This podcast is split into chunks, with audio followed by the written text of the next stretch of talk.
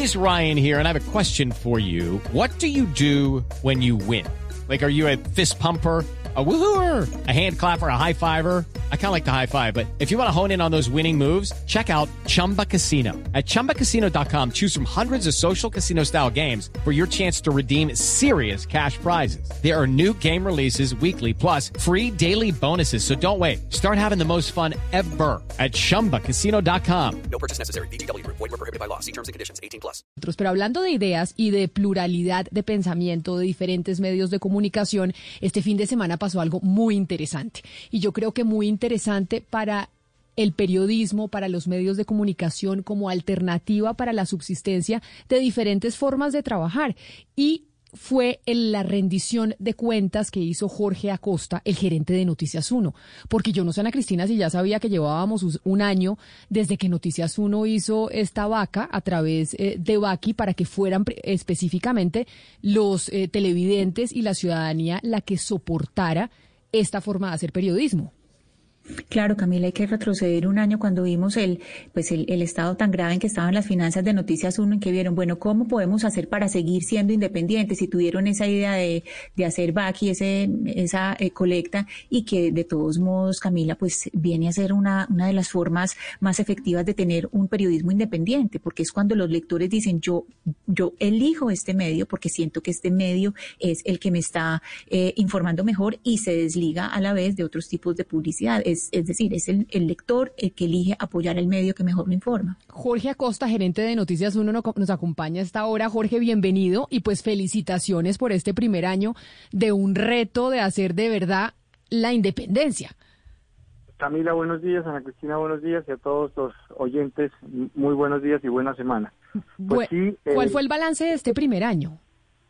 Bueno, Aquí tal vez lo más importante es que cuando el año pasado salimos del canal y nos labramos nuestro propio futuro a través de las plataformas digitales y la alianza que tenemos con Cable Noticias para la emisión del noticiero, hicimos ir un poco contracorriente a, bajo, bajo lo bajo el modelo que normalmente los medios de comunicación utilizan para su supervivencia y es que nosotros quisimos que la gente que tuviera la posibilidad de hacer una contribución lo hiciera para que todo el mundo tuviera acceso a la información de Noticias 1. Y este es un paradigma pues que se rompe porque normalmente la gente tiene que pagar por ver un contenido premium y aquí lo que se dijo es queremos que los que puedan y quieran contribuyan para que todo el mundo tenga acceso a la información que nosotros hacemos. Y el balance es muy positivo porque luego de un año, la vaca se creó el 6 de octubre, eh, recibimos más de 49.900 aportes de 15.000 personas, es decir, que algunas personas hicieron más de un aporte y eso representó unos ingresos eh, a lo largo de este año por 1.530 millones de pesos. Como yo lo dije anoche, hay unos costos asociados a la operación, los costos del sistema financiero, de las plataformas pues, de pago, los costos de Baki, que es el, operador de, la plataforma, y algunos costos de las pasarelas de pago, que representaron 193 millones de pesos. Eso quiere decir que mm, mm, Noticias 1 recibió 1.337 millones de pesos netos y ha gastado en el pago de su equipo periodístico, de su directora, de su subdirector, de los presentadores y de sus investigadores periodistas 1.275 millones con corte al 30 de septiembre. Y eh, pues para nosotros fue muy importante, eh, nos impusimos ese reto cuando creamos esta vaca, que la gente supiera cuánta plata había dado y en qué nos la habíamos gastado, porque así lo prometimos cuando creamos la vaca el año pasado.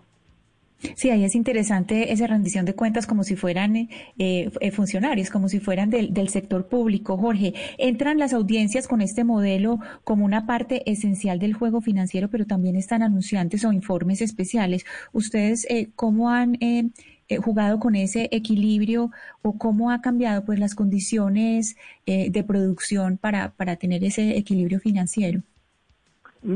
Ana Cristina, nosotros obviamente con esta plata no, no podríamos eh, pagar toda la operación porque pues es obvio que aquí está eh, en, el, en, el, en el balance que yo estoy rindiendo la plata que se invirtió en el pago de la, de la nómina del noticiero y de su gente y de sus talentos. Obviamente aquí hay una cantidad de costos asociados, pues, ustedes bien saben cuando trabajan en un medio de comunicación que no son necesariamente pues la nómina del equipo y eso se ha venido compensando con los ingresos de publicidad que algunos anunciantes muy amablemente han hecho con nosotros. De tal manera que si bien eh, la fuente fundamental, conceptualmente hablando, es el aporte de la gente, nosotros también seguimos haciendo una comercialización del noticiero que en las circunstancias de pandemia se volvió muy difícil porque pues todas las estrategias que nos habíamos puesto se, se suspendieron y reactivarlas no ha sido fácil. Sin embargo, lo que sí es muy importante precisar es que la gente que tiene patrocinios en el noticiero está claramente identificada para que los televidentes y los seguidores digitales sepan que esa es una información patrocinada por una compañía y no un pago editorial sobre los contenidos investigativos del noticiero. Jorge, de materia de audiencia, ¿cómo les ha ido? ¿Qué, qué, implicó para Noticias Uno salir de, del aire, de sacar la señal del aire para llevarla a las, a las redes y a los canales digitales? Aquí nos, nos encontramos con una sorpresa muy importante y es que nosotros creíamos que nuestra audiencia estaba fundamentalmente en los hombres y mujeres mayores de 40 años y hemos descubierto que nuestra audiencia digital es una audiencia mucho más joven y es, un, es una audiencia que cree en el periodismo libre, eh, que cree en el derecho a la verdad y que a pesar de sus menores edades de las que nosotros nos imaginábamos, son consumidores del, periodismo investigativo que hace Noticias 1. Nosotros hemos tenido en el promedio de estos nueve meses eh, más o menos tres millones de, personas que consumen digitalmente los contenidos del noticiero al mes. Y ese es un, ese es un aliciente muy importante para nuestro trabajo porque como teóricamente e históricamente solo teníamos las audiencias de Ibope, que, que son una proyección sobre el total país, eh, pues estábamos con una distorsión sobre quién nos veía y sobre cuántas personas nos veían. Así que hemos entendido que en el consumo digital tenemos más audiencia que en el consumo televisivo histórico.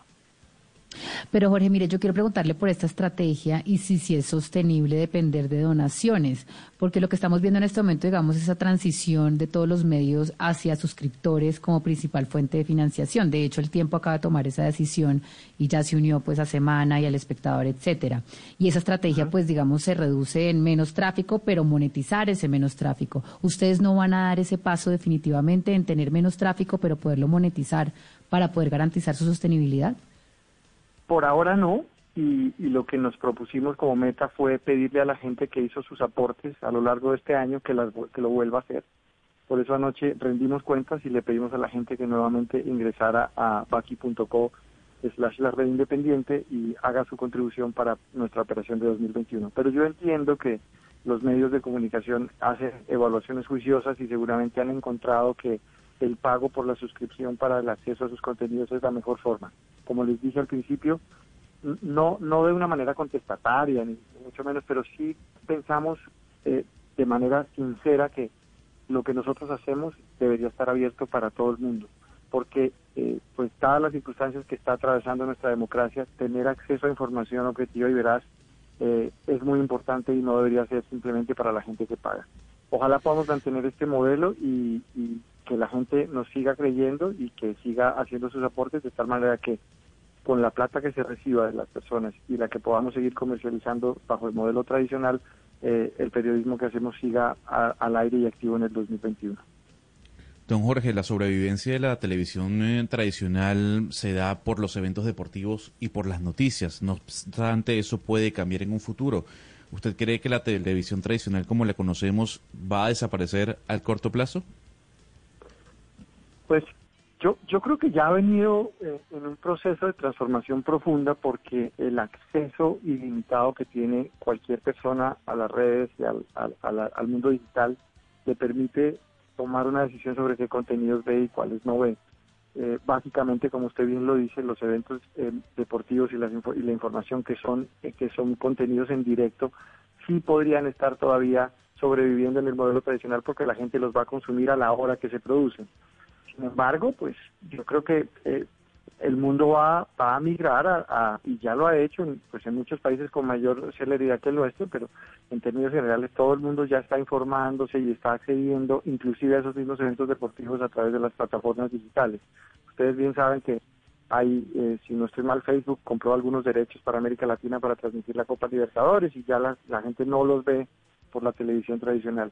Entonces, pues yo creo que hay que adaptarse a estos nuevos modelos y en el caso informativo es muy, muy importante eh, combinar la estrategia tradicional de, señal en televisión, que hoy sigue siendo relevante e importante en Colombia, con su emisión en, los, en las plataformas digitales. Es Jorge Acosta, gerente de Noticias 1. Jorge, pues larga vida Noticias 1, ojalá por un año más de subsistencia y además de muchas suscripciones y de aportantes a esta iniciativa de otra voz periodística que es tan necesaria en, eh, en una democracia que funcione. Así que felicitaciones y ayer, ayer lo vimos muy atento haciendo su corte de cuentas muy especificado de cómo fue el tema de los gastos eh, de la plata. Muy bien, Camila, pues muchas gracias. Ese era el compromiso y si me permite una cuñita a todos los que creen en la prensa libre y en el derecho a la verdad, por favor apóyennos en la plataforma vaki.co slash la red independiente y escojan allí su aporte para que nosotros podamos hacer el periodismo independiente que siempre hemos hecho en el año 2021. It's time for today's Lucky Land horoscope with Victoria Cash. Life's gotten mundane, so shake up the daily routine and be adventurous with a trip to Lucky Land. You know what they say. Your chance to win starts with a spin.